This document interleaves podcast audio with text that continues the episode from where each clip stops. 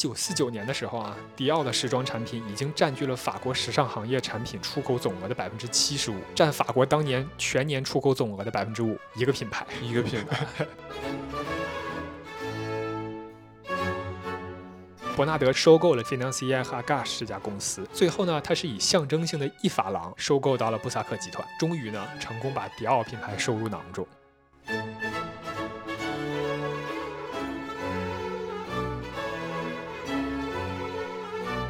大家好，欢迎来到新的一期《虚实之间》，我是老涛，我是活在当下。今天呢，是我们奢侈品品牌巡礼系列的第二期。那上一期呢，我们向大家讲述了奢侈品这个产业的起源啊，讲了法国历史上的宫斗啊、帝王之术啊等等的这些事情。那这一期呢，我们就开始讲到具体的品牌了。但是在讲具体的品牌之前呢，先给大家讲一个比较有意思的时尚圈里面曾经被很广泛的提到的概念，就是红血和蓝血奢侈品牌。哦，你有听说过这个概念吗？我我听你说过。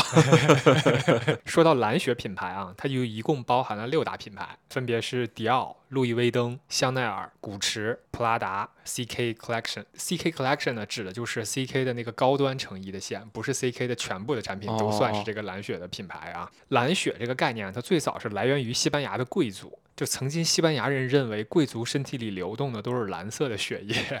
哦，这是什么认知？他们的贵族没死过，没流过血是吧？可能看着自己手上的血管是 偏蓝，所以就是说啊，贵族流的是蓝色的血液，以此就能来代表他们的血统比较纯正。所以当时蓝血指的是贵族和精英阶层。其实它本身的这个定义吧，跟奢侈品牌是没什么关系的。嗯嗯。只不过在一九九九年的时候，一个广告公司编写代码的程序员叫 Stephen Moskovich，还有一位时装杂志的编辑叫 Wayne Sterling，他们两个创办了一个网站叫 Models.com，中文译名就是世界模特网。哦。这个网站呢，它就会提供针对全球模特的排名榜单。这个排名的主要依据包括了走秀的数量、杂志的拍摄、曝光率等等的方面，但是其中最重要的一个方面就是这个模特的广告代言。哦哦，那在广告代言中呢，蓝雪奢侈品牌的代言就是对模特在排名中的最大的加成。后来呢，逐渐就在模特圈流行开了一种说法，就是爆蓝雪。指的就是这个模特能够代言蓝雪的奢侈品牌，所以这六大品牌是这个网站的一个对模特考核的加成算法是吗？也不是，六大蓝雪其实是当年根据这些奢侈品牌在全球的表现，这个行业内形成的这样的一种说法，只不过是这个模特网站最先在整个圈里面把它当做一个标准来作为评判的标准，其实是用来评判模特的地位的。其实，如果对这个时尚圈比较感兴趣的听友们，其实会发现啊，这个榜单里面的品牌，它已经无法代表当今的全世界的时尚圈里面表现最抢眼的时尚品牌的清单了。嗯，也有其他一些表现非常强劲的品牌没有被包含进来。所以，为了补充蓝血这个不完整的清单呢，时尚圈又造出了一个八大红血品牌的概念。哦，这个概念的主要依据呢，就是说这里面的品牌曾经都是有皇室御用的历史，或者是发展过程中有贵族的亲身参与，依然是类似。于血统比较纯正的这种品牌概念啊，这个清单里面包括的品牌有爱马仕、浪凡、纪梵希、博百利、乔治阿玛尼、圣罗兰、华伦天奴，还有范思哲哦，也都是很常见的品牌啊。对，但是不管是红血还是蓝血啊，其实他们现在都已经没有办法准确的概括时尚圈的这个品牌格局了。我们这个系列还是希望能够讲到的品牌更能覆盖到当下表现更好，或者说大家更关注的品牌。所以说呢，我们主要还是会按照当前的品牌价值来挑选我们要讲哪些品牌。对我们不管它什么血啊，只要现在牛逼就是真的牛逼。哎，没错。英国有一家全球性的第三方品牌价值评估还有咨询机构叫 Brand Finance，这家机构的创始人曾经就是普华永道的会计师。他创立的这家机构呢，现在每年会公布品牌价值榜单，在全球呢有很大的影响力。我们就暂且以 Brand Finance 公布的2023年全球高档级奢侈品牌价值五十强的这个榜单来作为品牌排名的依据。哦，这个榜单里面排名前十名的品牌是 LV、香奈儿、GUCCI、爱马仕、迪奥、卡地亚、劳力士、Tiffany、Coach、Burberry。原谅我这个榜单中英文夹杂啊，因为好多品牌其实英文大家更常见。嗯，那我们就先讲这十个。这个榜单里排名第一的是 LV 啊，路易威登是大名鼎鼎。所以我们的第一期从迪奥开始讲，好有逻辑性哦。为什么从迪奥开始讲呢？就是因为第一期节目里我们就提到过，LV 和迪奥都是 LVMH 集团的当家的品牌。对，但是他的掌门人伯纳德阿诺他在想要进军时尚行业的时候，他第第一个买下的品牌就是迪奥，这就是为什么哦我们要先从迪奥开始讲起。明白了，这啊是有历史根源的。没错，它是靠迪奥敲开了时尚行业的这个门。好的，那迪奥品牌呢，全称 Christian Dior，这个品牌的名字就是他创始人的名字，创始人全名叫 Christian Ernest Dior，我们就叫他克里斯汀。嗯，克里斯汀一九零五年生于法国诺曼底的一个海滨小镇，他们家有五个孩子，他是里面的老二。他的同辈兄弟姐妹也都比较神奇啊。他的小妹 Catherine Dior 后来在二战期间成为了法国抵抗组织的一员。他在一九四四年的时候被盖世太保逮捕了，而且在集中营里被折磨，差点哦死了。哦，不过最终还是坚持到了二战结束，而且获得了法国十字勋章和英国的国王勇气勋章，非常厉害。哦哦，他的大哥 Raymond 是一名共产主义者，哇，但是呢，他大哥的女儿 François Dior 是一名新纳粹主义的支持者。啊，她在嫁给了新纳粹主义分子 Colin Jordan 之后呢，就彻底远离了家族。天啊，这个家里感觉四分五裂了，是吧？成分很复杂、对。对，克里斯汀的父亲叫 Maurice Dior，他是一名很成功的化肥生产企业的老板。这个企业也是家族企业啊，因为企业的名字就叫迪奥兄弟公司。哦，大家以后说迪奥要小心啊，你可能穿的是一个化肥企业生产的，其实不至于啊，后面我们会讲到，其实创立品牌的时候，这家公司已经不存在啊，了已。经不存在了，那么 His 他并没有想让克里斯汀子承父业啊，他是希望自己的儿子可以成为一名外交官，但是克里斯汀自己就是很想进入艺术领域去深造。一九二八年的时候，克里斯汀二十三岁的这一年啊，他就辍学，开始专心去搞艺术创作了。他在父亲的资助下呢，开了一个小型的画廊。到这儿为止，其实克里斯汀的人生都是富二代的人生，是吧？虽然说开画廊嘛，23对对对对，虽然说经历了战争，但是整个还是很优渥的这个家境，而且能资助他去开一个画廊。但是这个画廊呢，仅仅开了三年之后就关停了。关停的那一年呢，不仅他的母亲和哥哥去世了，而且那一年大萧条来了，他父亲的生意就是每况愈下。哦，最后就失去了对迪奥兄弟这家公司的控制权，所以其实相当于迪奥的家庭一夜之间就破产了。我家道中落了，没错，所以他就没有办法，他要自己去找自己的收入来源。嗯，他就开始去售卖自己做的这些时尚衣物的设计的手稿，哦，也能有一些收入。在这个过程之中呢，他就被他人生的第一位伯乐发掘了。这第一位伯乐的名字叫做 Hobert Piguet，我们就叫他罗伯特。这位罗伯特先生是谁呢？罗伯特本来也是出生在一个瑞士的很富裕的家庭，他的父亲一直是想让他成为一名银行家，但是罗伯特自己就是特别想做时尚设计师。嗯嗯，他就不顾他父亲的反对啊，在一战之后，一九一八年，他就来到了巴黎，追逐自己的梦想。罗伯特先后为 Bob b a r e 还有 Redfern and Sons 这两家时装品牌工作过之后呢，在一九三三年成立了自己的时装店。他成立了这个时装店之后呢，很成功。Vogue 杂志评价他是小羊毛裙的大师。小羊毛裙，裙，对，哦他专门做这个的啊，也不是，他有很多设计，只不过他在羊毛制的这个小裙子这一方面是非常厉害啊。哦，他在自己的这个时装店里呢，雇佣并且培养了很多日后成为了顶级时装设计师的人才，好家伙，这是黄埔军校，哎真的可以这么说。对，克里斯汀是在一九三七年的时候开始为罗伯特的时装品牌工作，当年罗伯特就把自己那一年的主线产品的设计的任务交给了克里斯汀。嗯，对他也是非常的信任了。克里斯汀那一年设计出来的一个名为 Gaffé Anglais 这个系列，他设计的一个系列的裙装啊，大受欢迎，可以说是完全没有辜负罗伯特对自己的信任。后来克里斯汀也说过，罗伯特教会了他从简约里面去体现优雅，简约对于时尚的价值，他相当于是在罗伯特这儿学到的。我们刚才说啊，罗伯特发掘了很多位顶级的设计师，就是这种伯乐的眼光，让他在除了克里斯汀以外，还发掘了其他的几位日后的大人物，比如当时在罗伯特的工作室里和迪奥一起工作的就是皮埃尔·巴尔曼。嗯，这个是谁的？呃，就是我们现在经常会看到的 Balmain 这个这个品牌，就 B A L M A I N 这个品牌，它的创始人。哦，另外呢，还有后来在迪奥品牌担任了三十年设计师的 Mark Bowen，同时还有一位也是为罗伯特工作过的人，叫 Hubert Givenchy，、哦就是纪梵希品牌的创嗯始人。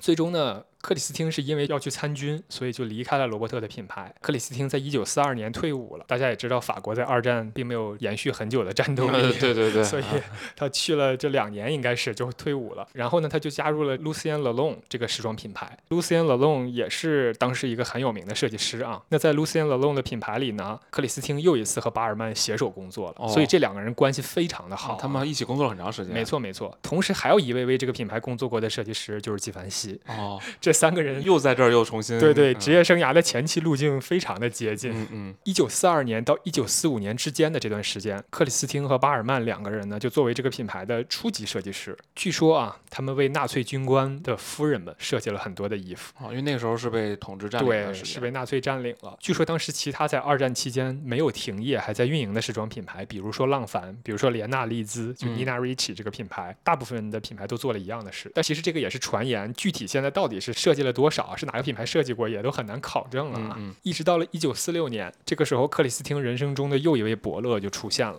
这位伯乐的名字叫马塞尔·布萨克。马塞尔·布萨克这个人就非常的重要了，因为这个人后来很多年都是迪奥品牌的实控人。哦啊、我们就叫他马塞尔。那我们来简单介绍一下马塞尔的发家史。马塞尔生于一八八九年四月，他十六岁的时候就开始为自己身为布匹商人的父亲工作。哦十八岁的时候，他就接管了自己的家族企业，来到了巴黎开始闯荡。当时他向银行申请了一大笔贷款，就是为了能在巴黎把自己家族的这个布匹生意继续下去。但是他在巴黎期间就发现啊，女性的服饰似乎颜色偏深，而且颜色比较单一。他就觉得这个不对，女性喜欢穿的应该是色彩明艳的服饰。哦所以他当时就做了一个特别大胆的决定，他就用贷款，就他好不容易带来的这一大笔钱，买了数十万米的面料，然后把这些面料全部染成了各种颜色非常鲜艳的衣服来售卖。结果没有想到，他设计的这些颜色鲜艳的衣服受到了广泛的欢迎。就这么简单的一个洞见。呃，对然，后就是这么简单，这就是相当于他看到了这个时尚的风潮里面的另外一种可能性。哦哦他在巴黎奋斗了七年，比较有名气了。其实，但是，一九一四年呢，一战就爆发了。那马塞尔在一战期间，他并没有去服兵役，他把一战作为了他自己事业的跳板。他当时呢，本来是一心想拿到法国这个军队制服的订单，嗯嗯但是没有拿到。反之呢，他拿到了军队的飞机蒙布的订单。哦那这个飞机蒙布是什么呢？当年啊，这种小型的飞机，它的机翼和尾翼那部分，它是有布料包裹的。嗯，就大家如果去看原来那会儿飞机战斗机的照片，包括看诺兰的《敦刻尔克》，其实都能看到机翼和尾翼的部分是布去包着的。哦这个包裹着的布就叫飞机蒙布。马塞尔是拿到了这个订单，同时他还拿到了军队的帐篷还有防毒面罩的订单。就是从军装上升到感觉更需要点科技材错料的这个没错，纺因为这个时候马塞尔除了布匹的生意以外，他也建立了自己的工厂，所以他可以自己来生产，并且出售给军队。所以马塞尔的事业就从一战这儿开始逐渐就起飞了。哦一战结束之后呢，马塞尔就用自己积攒的财富收购了很多家的工厂。这个时候，他相当于正式进军纺织业了。他被后世所熟知的也是他主要是一个纺织业的大佬。哦一九一九年的时候呢，他顶着身边所有人的反对，把所有当时剩余的做飞机蒙布用的这个布料都从军队那儿买回来了，就是他我再收购回来。啊，你你军队现在打打完仗了嘛，嗯对吧？你用不上了。他的目的呢，就是为了用这种布料做出一种领口比较宽松的衬衫和工作服。这哦又是一个跟当年所有的设计都不太相同的商业洞见啊。最终呢，这种服饰就演变成了我们今天很常见的睡衣，哦，就这种领口比较宽松的工作服变睡衣了？没错，没错。那这个商业冒险呢，自然又一次是大获成功。虽然他在一九二九年大萧条来临的时候呢，也曾面临过一点点的财政困难，但是因为马塞尔和政界的关系非常的紧密，所以呢，他相当于是拿到了法国国家的担保，避免了破产。这当时跟军队这没错，他除了是一名纺织业大佬以外呢，同时还是一位赛马业的大佬。他是通过收购呢，拥有了当时全世界可能是最成功的赛马马厩。他非常擅长繁育这种纯种的优质赛马。他饲养的赛马统治了二十世纪三十年代到六十年代的法国赛马界。这期间，他的赛马赢得了无数的比赛。那段时间最重要的赛马比赛啊，就是法国的凯旋门大奖赛。哦他负责繁育的马匹赢过六次凯旋门大奖赛的总冠军，属于是赛马界舒马赫的存在啊。哦，对对对，那这种盛名呢，就是让他的马匹可以售卖到全欧洲各处，所以这个时候他的财富就进一步积累，就彻底变成一个商业大佬了。一九三一年的时候呢，二战来了。我们刚才说，二战期间还在运营的这个时装品牌呢，都在为纳粹军官的夫人们设计衣服。那像马塞尔的工厂这种还在运营的商业综合体，它也不例外。嗯据说他当时向德国海军提供了一点一亿米的布料，哦，一点一亿米啊，就是德国的海军军装也是找他们呃，就类似这种嗯吧。虽然这个让他的生意得以存续了，但是他饲养的纯种马还是被纳粹盯上。传言有一匹非常优秀的赛马被德国人运走或者是屠屠杀了，哦就具体的下落就不明了。好像哦还有另外一匹他非常心爱的马，一直是相当于被德国人绑架了，一直到二战后才给他送回来。哦，嗯，但是没有办法，为了生存嘛，他就必须忍受这样的屈辱。嗨，这个在二战的时候已经算好的了。但是啊，其实后来给他写传记的作者有说，他其实一直在暗中给盟军提供情报，因为他嗯跟德国的高层走得很近。明白？所以暗中去给盟军输送物资，给盟军递送情报。这也就是为什么啊，二战之后，法国是有一个内部全国范围内的啊，清算对，有一个针对所有协助过纳粹的企业家的调查。哦，但是马塞尔因为整个当时对盟军有很大的帮助，盟军的系统内部也对他很肯定，嗯嗯，所以他就免于了这个调查的影响。哦，在一切都尘埃落定之后呢，一九四六年，马塞尔和克里斯汀的人生终于交汇了。一九二五年的时候，马塞尔曾经成立了自己的时装品牌，叫 Philippe Gaston，但是这个品牌业绩并不好。他呢就看中了克里斯汀的才华，就想聘请克里斯汀来拯救他自己这个品牌。但是这个时候已经一九四六年了，克里斯汀已经四十一岁了。嗯嗯，克里斯汀就说：“我实在不想当打工人了，我不想再给别人打工了。”所以呢，最后克里斯汀不知道是不是用自己这种掩藏不住的才华，还有很伟大的愿景打动了马塞尔啊。最终，马塞尔不仅没有让克里斯汀来自己的品牌，他反而是资助了克里斯汀成立了自己的品牌。哦，就这样，迪奥品牌就诞生了。就他们俩是合伙人。没错，这个注册资本是六百万法郎，这六百万法郎基本就全部都是马塞尔出的。克里斯汀是技术入股。对，但是啊，这个品牌在创立的时候，虽然是作为马塞尔的这个 b u s a c s a n f r e 和这家公司的控股子公司，但是马塞尔给了克里斯汀非常大的自由度。哦，马塞尔这个人早年间管理工厂的时候是出了名的控制狂，他对于手下的经理还有工人是非常的严苛的，甚至可能就类似于卓别林的《摩登时代》里面嗯大资本家那样的形象了。你想看那个早期资本主义的管理学，都是讲怎么把人的这个劳动力压榨到最后一滴的，其实是。当时马塞尔就是一个以这个著称的这么一个大资本家，嗯但是呢，他给了克里斯汀多大的自由度呢？不仅这个品牌的管理权是归克里斯汀的，商标和品牌形象和克里斯汀本人重度绑定，而且他分给了克里斯汀在品牌中的非控股股份，且克里斯汀可以享有公司三分之一的税前利润。哦，三分之一税前利润。税前利润，这在马塞尔整个他人生前半半的这个商业的执行中，这个是不曾出现的一种情况，就可能真的是克里斯汀的才华打动了他啊。一九四七年二月的时候。迪奥品牌的第一个系列上市了。本来这第一个系列的两条产品线的名字呢，在法语里叫 Go Hole 和 wait 中文翻译过来，一个叫花冠，一个叫八，哦就是数字八。哦，数字八。啊、哦至于克里斯汀为什么要这么起名字，没有人知道。但是其实，在历史上，这两个系列被大家记住，并不叫这个名字，哦，是因为当时有一个时尚杂志叫 Harper's Bazaar。这个杂志呢，我相信如果对时尚行业比较感兴趣的人，一定会比较熟悉。中国的时尚芭莎嗯就是中国版的 Harper's Bazaar。嗯嗯，当时 Harper's Bazaar 的杂志的主编看了迪奥的这个系列的时候，就说 "It's such a new look"，其实就相当于是说迪奥的这个系列啊，给时尚界造出了一个新的风尚。嗯，所以日后在时尚的历史中，大家记住迪奥的这个第一个系列，就都把它叫做 New Look。New Look 这个其实相当有成就感。对意思就是我这是新的，对吧？啊没。错，这套 New Look 呢，可以说是席卷了全法国。克里斯汀创造出的这种设计是收腰加上过膝的长裙，它的这种设计影响了一整代的设计师，同时获得了诸多好莱坞明星还有欧洲贵族们的追捧。本来在二战之后呢，法国巴黎是走下了全球时尚中心的神坛的。嗯嗯嗯，但是就靠着迪奥啊、巴尔曼啊、巴黎世家这几个品牌表现非常强劲，就相当于让巴黎重回巅峰了。在这其中呢，迪奥是表现最优异的那个品牌。有多夸张呢？到一九四九年的时候啊，迪奥的时装产品已经占据了法国时尚行业产品出口总额的百分之七十五，就全是这一家，相当于全是这一家。而且啊，光是迪奥的产品啊，占法国当年全年出口总额的百分之五，一个品牌一个品牌，就这么哦夸张，这这相当厉害了啊。对，这是法国的头号企业了，可能。这个赶上你上次讲以色列的那个芯片产业 了，对非常的夸张，可以说那会儿就是风头无两。嗯，在迪奥品牌成立的前面三年呢，还有一个特别有意思的小趣闻，他们当时剪裁部门的这个负责人，中国人民应该特别熟悉，啊，他的名字叫皮尔卡丹，哦，是挺熟悉的，对，他是后来离开了迪奥之后，创立了皮尔卡丹品牌。嗯，后来皮尔卡丹不是成为了最早进入中国市场的国际品牌吗？对，我记得他那个时候在天安门广场还是在长城。长城哦，在搞了一个走秀是吧？对对对，排场非常大。啊，那是改革开放的一个标志性事件，没错，没错，啊。没错，他曾经就是迪奥的这个剪裁部的负责人。哦，嗯，那有了这么巨大的成功呢，克里斯汀和马塞尔这两个人肯定不能满足于就在法国发展，所以一九四九年年底的时候，迪奥就在纽约开了他们第一家海外的专卖店。从此之后呢，迪奥的这个海外扩张之路就如火如荼的开始开展。一九五零年的时候，当时迪奥品牌的总经理 Jacques h u e 我们就叫他雅克啊，他设计出了一个所谓的特许经营项目，就是 licensing program。这个特许经营权的厂商呢，他们可以在当地生产这个相应的产品。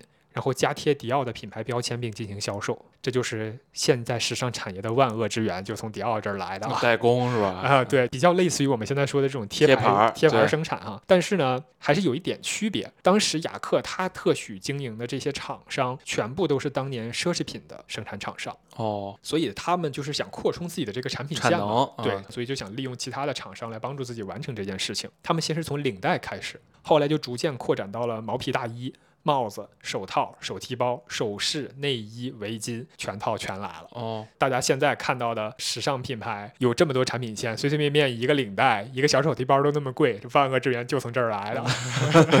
当时迪奥其实是为了维护住自己的品牌形象，所以他们只授权这种奢侈品的生产厂商。嗯嗯，但是依然受到了当时法国高定时装商会的反对。对啊，就让你没那么稀缺了。没错，当时这个协会就说迪奥是在侮辱高定时装品牌的形象。嗯嗯，但是迪奥那边。完全没有把这个反对当回事儿，一直在这么做。事实证明，这个项目不仅让迪奥赚了非常多的钱，而且日后几乎所有的高定时装品牌全部开始模仿。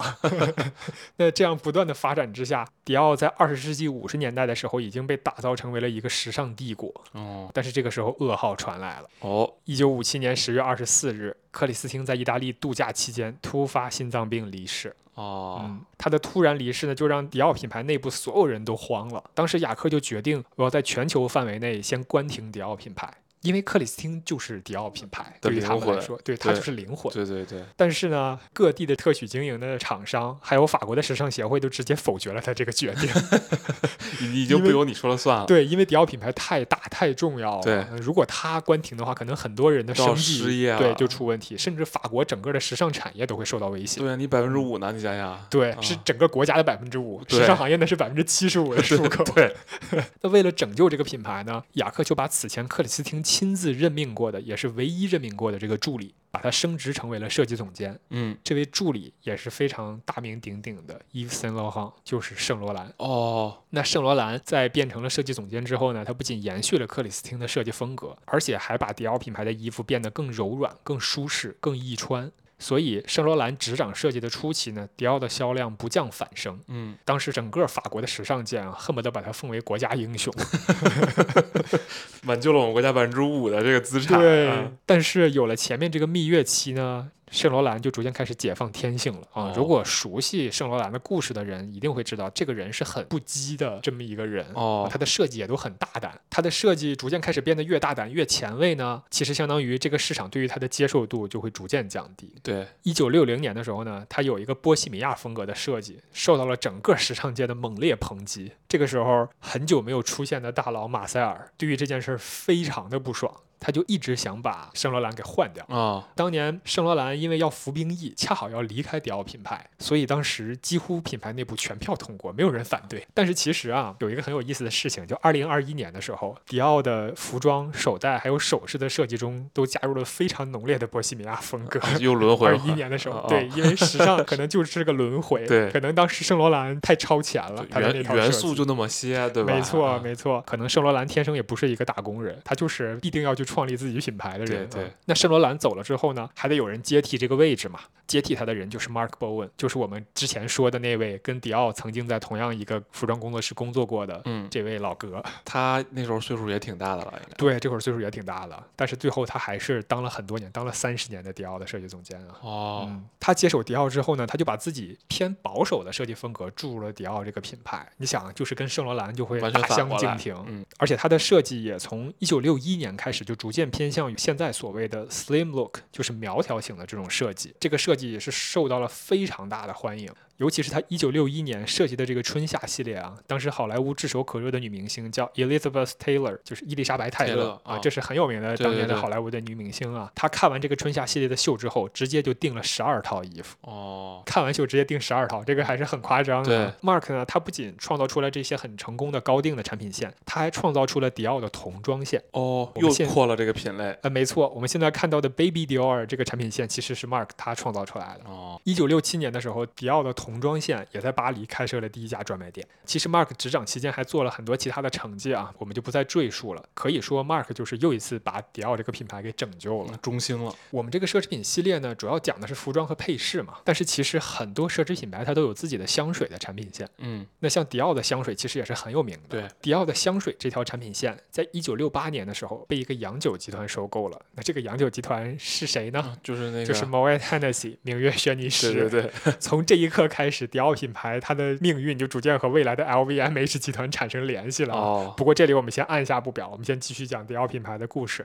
迪奥品牌整体虽然是在 Mark 的带领下蒸蒸日上，但是背后实控大佬马塞尔这个财务状况就一天不如一天了。哦，自己本身的业务不行啊。没错，我们说了他是纺织业的大佬，当时法国的这个去殖民化的这个趋势特别的严重，因为嗯各地都在闹独立。对对对，相当于本来他在这些海外殖民地啊，很多海外市场上它是受保护的一个市场，但是突然之间因为独立了，它就要面临来自国际的竞争。对，这个时候呢，又恰好第三世界国家都开始大量的加入这种生产。而且它应该大量的原材料的这些东西是在非洲或者其他的它殖民国家的。没错嗯，第三世界国家的这种生产的原料就要比它这边的价格低很多，它就面临特别大的竞争压力。这个时候呢，生产的这些工具啊、机器啊都在进行大幅度的革新。但是马塞尔这个人呢，他是一个一辈子都很强势、很固执的人，所以他也并没有引入其他人帮他进行管理，也没有引入新的概念、新的想法，他也拒绝在国外建厂来降低成本，同时也不想引入现代化的生产机器。嗯，就是老了，思想有点保守了。没错，而且呢，最要命的是，他也拒绝裁员，因为他是一个实业家。当年的这个法国的实业家，应该还是觉得自己能解决很多人的就业，自己是有社会责任的，所以他一直拒绝裁员，逐渐呢就把自己给拖垮了。明白。他就得不断的用个人资金来补贴这个企业的财务上的亏空。在一九七八年的时候，马塞尔的整个这个布萨克集团，他就宣布破产。而且最悲惨的是呢，他要眼睁睁看着自己的集团被他的对头 Willow 兄弟集团收购。哦，迪奥品牌呢，自然也就归这个 Willow 集团所有了。对，但是在一九八一年的时候，Willow 集团也因为经营不善倒闭。这个时候呢，原来的马塞尔布萨克集团有将近三万名的员工，因为发不出工资来在罢工。这个很严重啊，是三万名的员工没有工作。这个时候，法国政府就非常发愁了。你想，这三万人如果都无业了之后，是会引起社会动乱的。对而且就在巴黎，是的。所以他们就开始推动，想找接盘侠。这个时候呢，就有一个人要准备开始动手接盘了。他是谁呢？就是伯纳德·阿诺。哦，那个时候这么早他就出场了。没错，他就是未来 LVMH 的掌门人啊。阿诺的发家史，详细的我们会在下一期里面会讲到。嗯嗯，我们这一期就从他接手布萨克集团这个时间点开始说起。一九八四年的时候，阿诺是通过接手家族企业之后搞房地产赚到了钱。他一直想要进军奢侈品的产业，所以他一听说布萨克集团在出售，伯纳德一看，那这是代表着迪奥要出售了，那我得赶紧上啊！之前也看了好多个文章和视频里都有这种传闻啊。当年伯纳德去美国的时候，他问出租车司机跟人家聊天：“你知道法国总统是谁吗？”那个司机就说：“我不知道法国总统是谁，但我知道克里斯汀·迪奥。哦，这么厉害”。对，因为迪奥很早就在美国开店了嘛，哦哦哦而且是很厉害的奢侈品牌，所以其实相当于从那会儿，伯纳德就盯上了迪奥这个，品牌。你想那时候你刚刚说的好莱坞都很追捧啊，没错自然就把这个文化带出去了。是的，是的，伯纳德想要接手布萨克集团呢，没有那么容易。布萨克的体量非常大，嗯，伯纳德自己全部身家抵押进去，他也跟银行换不来足够的钱，哦，怎么办呢？那这个时候搞投资的人肯定知道，那得拉资本入局呀、对不对？对，找风投，所以呢，他就找到了拉扎德集团这家大投行。拉扎德这家投行在之前马塞尔很困难的时候，也是给他提供过资金的援助的，哦，所以这个时候伯纳德拉拉扎德入局也是很合理。当时布萨克集团的控股公司是 Willow 集团旗下的一个奢侈品管理公司，这个公司的名字叫做 Financier Agache。伯纳德是利用自己抵押到自己的全部身家得到的一千五百万美元，还有拉扎德给他投资的四千五百万美元，收购了这家 Financier Agache 这家公司。啊，最后呢，他是以象征性的一法郎收购到了布萨克集团啊。因为这个最重要资产都你都说完了，没错啊，终于呢，在这会儿是成功把迪奥品牌收入囊中。当时其实很多人并不看好这笔收购啊，因为当年 Willow 集团为什么倒闭了呢？其实就是陷入了收购布萨克集团的这个收购陷阱里面。嗯嗯，布萨克集团内部除了迪奥这个品牌以外，剩下全部的资产都是负资产。对，收了就得亏啊，没错，又是搞实业，那么多工人要靠你吃饭，要进行生产，它就是要投很多成本进去的。所以伯纳德呢，他花了这么大的代价，三倍杠杆儿去收布萨克这个集团，而且传说他当时其实是拿了法国政府一大笔贷款的。哦，只不过具体这个金额呢，各种材料上怎么说的都有，也很难确定。法国政府之所以愿意推动让伯纳德去拿下布萨克集团，就是因为当时伯纳德承诺给法国政府，我会好好的去搞布萨克这个集团，会帮你们解决好这个三万人的就业问题。对对，但是呢，伯纳德那是大资本家呀，嗯，大资本家的承诺那能值钱吗？渣男的承诺，就是他转头就在接手布萨克集团两年之后，几乎变卖了除了迪奥品牌还有 Bon Marché 这个百货公司以外的全部资产。哦哦，全部卖掉了，不赚钱的业务全卖掉，所以他留下的呢，全部都是布萨克集团最优质的资产。所以在他手上，一九八七年，布萨克集团就扭亏为盈了。嗯，其实这事儿很简单，只不过原来那些企业他们肯定有一些社会责任嘛，你说，没错你不好裁员，你不好去卖这些，没错，而且伯纳德很聪明，我是卖出去了，我自己没裁对我啊自己没裁，嗯你看卖给下一家了，他自己要裁，就不怪我。所以法国政府对他特别不满，那也没办法。你看我卖都卖了，对你去找那一家去。对但是接盘的公司又说我是从他手上买的，他又没跟我说我不能裁员。对我也没这承诺呀，啊，对，所以当时伯纳德接手了布萨克集团之后啊，通过他的售卖，最后有九千多人被裁员。哦当时给他起了一个名儿叫终结者 （The Terminator），哦，因为伯纳德这个人，他从一开始收购迪奥品牌，他就不是为了搞实业的，他只不过想把这个东西当做他进入时尚行业的一个敲门砖。对，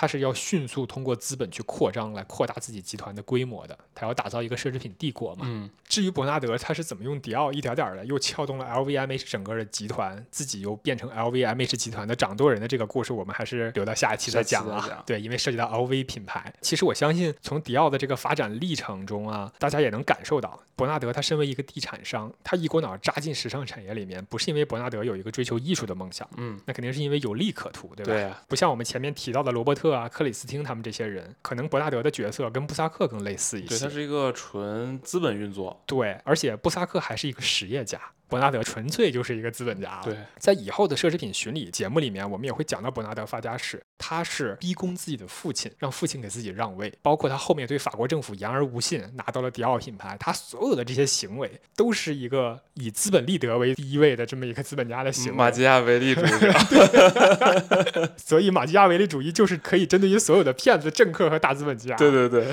他虽然不是一个实业家，但是确实是一个很懂得用杠杆儿来帮自己扩张的人。嗯同时，他是一个在营销方面做了很多正确决策的人啊。比如说，在他的管理之下，LVMH 的企业的规模是不断的拓展到了全球所有的重要的国家里面，尤其是在中国。嗯他是获得了这已经不知道多少倍的收益了。那其实，在营销方面啊，有一本很有意思的书，这也是营销学的殿堂级别的这本书，是菲利普·科勒写的《营销管理》。他在书里面提到，奢侈品体现的是顾客实际或者向往的身份。对，而当面临时代变迁，尤其是经济衰退的时候，奢侈品更多体现的是个人的欢愉和自我实现。嗯科勒他在这本书里也明确的写了奢侈品营销有一些重要的原则，那其中之一就是奢侈品品牌必须具有强大的质量暗示，而且要采用溢价定价策略，并且避免提供折扣。其实从这些话里都很容易看到当代奢侈品品牌营销的这个范式，就是它依然代表着购买人的实际的或者向往的身份。对大家注意，这很重要，是向往的身份。之前你也说过嘛，就是我们时不时也会提到奢侈品。你买一个奢侈品的时候，你就希望它标志着我成为了什么人。没错对，而我们前面所讲到的这么丰富的历史文化，还有他们所谓的自己传承很多年的设计，都是他们在营销中为这个溢价销售所做的一些背景支持。对，这也就是为什么奢侈品的销量下降了，它的价格反而要往上涨。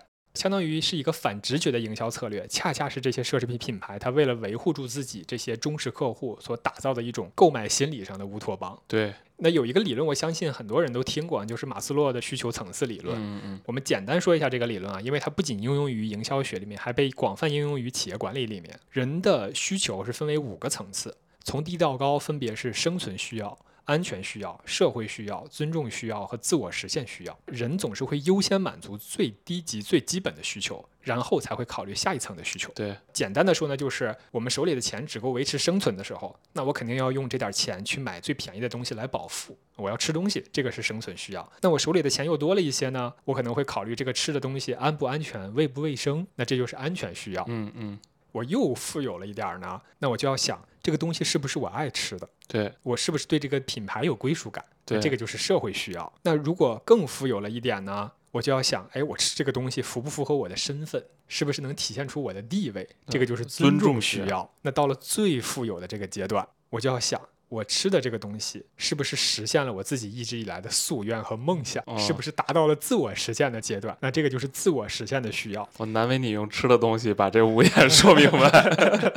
奢侈品品牌服务的呢，就是有自我实现需要的这个消费群体。还有尊重需要吧，我觉得也有。这个我觉得就是一个很有意思的地方。对于自我实现需要的这个群体啊，嗯价格就不是最主要的因素嘛。对，品牌的形象和它提供的很强大的品牌联想，才是能够决定是否让人有这种自我实现的感受的。对对对，但是啊，如果说你不是自我实现需求，你是希望用奢侈品来获得尊重，对，那大概率啊，你本身你的消费能力去购这个奢侈品是有点难的。哦，那你想一下，这种情况下，你是不是相当于是直接跳过了社会需要和尊重需要，直接迈入自我实现需要？伯纳德曾经接受采访的时候，他就说，“affordable luxury” 这个词，中文里对应的翻译是轻奢。嗯，那 affordable 就是能够买得起的，luxury 就是奢侈。伯纳德说，他认为 affordable 跟 luxury 这两个词永远都不应该一起出现。这就是这就是矛盾的。对，你是 affordable，你就不能叫 luxury，对吧？所以这个恰恰说明了奢侈品品牌营销的策略中最重要的就是维护品牌形象。对，从最高需求层次的这部分忠实的客户手里，他不断的挖掘出更大的消费意愿。这个也是为什么销量越不好越要提价销售的这个意义所在。对对，我要把我的逼格弄得更高一点。没错，喜欢我这个品牌、需要我这个品牌的人，他不会在乎我的价格高低，对对对反倒我的提价会让更多的人买不起，会想买的这部分的人，他就有更大的消费满足感。根据 LVMH 的业绩报告啊，第三季度 LVMH 在中国的销售增速大幅下降。嗯，哎，那大家猜猜接下来 LVMH 要干嘛了呢？我们第一期里面也提到，今年伯纳德自己亲自来了一趟中国对，去考察了北京、上海、成都这三个市场。来了中国之后，他在中国大幅的增加他的大牌奢侈品专卖店的数量。嗯，所以我相信他肯定还是会攫取到在中国最后一点点的销售的潜力。嗯，对。至于会不会涨价呢？我们只是在这里瞎猜一下，大家期待着又又是一个不负责任的预言。啊 对，又是一个不负责任的预言。我们也很想看看 LVMH 这艘巨轮未来在中国到底会怎么发展啊？那下一期奢侈品品牌巡礼的节目中呢，我们会向大家介绍 LVMH 集团的当家品牌路易威登。到时候我们也会详细讲一讲伯纳德阿诺是如何在家族企业中篡位成功，并且通过各种手段成为了 LVMH 的掌门人的。好的，非常期待。那我们这一期的讨论就到此结束了。如果大家喜欢你们听到的内容的话，欢迎点赞、订阅、转发。我们很希望提供一些有趣的视角来观察这个世界，也很希望和评论区的你进行交流。所以不要犹豫，在评论区留下你的以上就是本期叙事之间的全部内容，感谢大家的收听，再见。感谢大家，再见。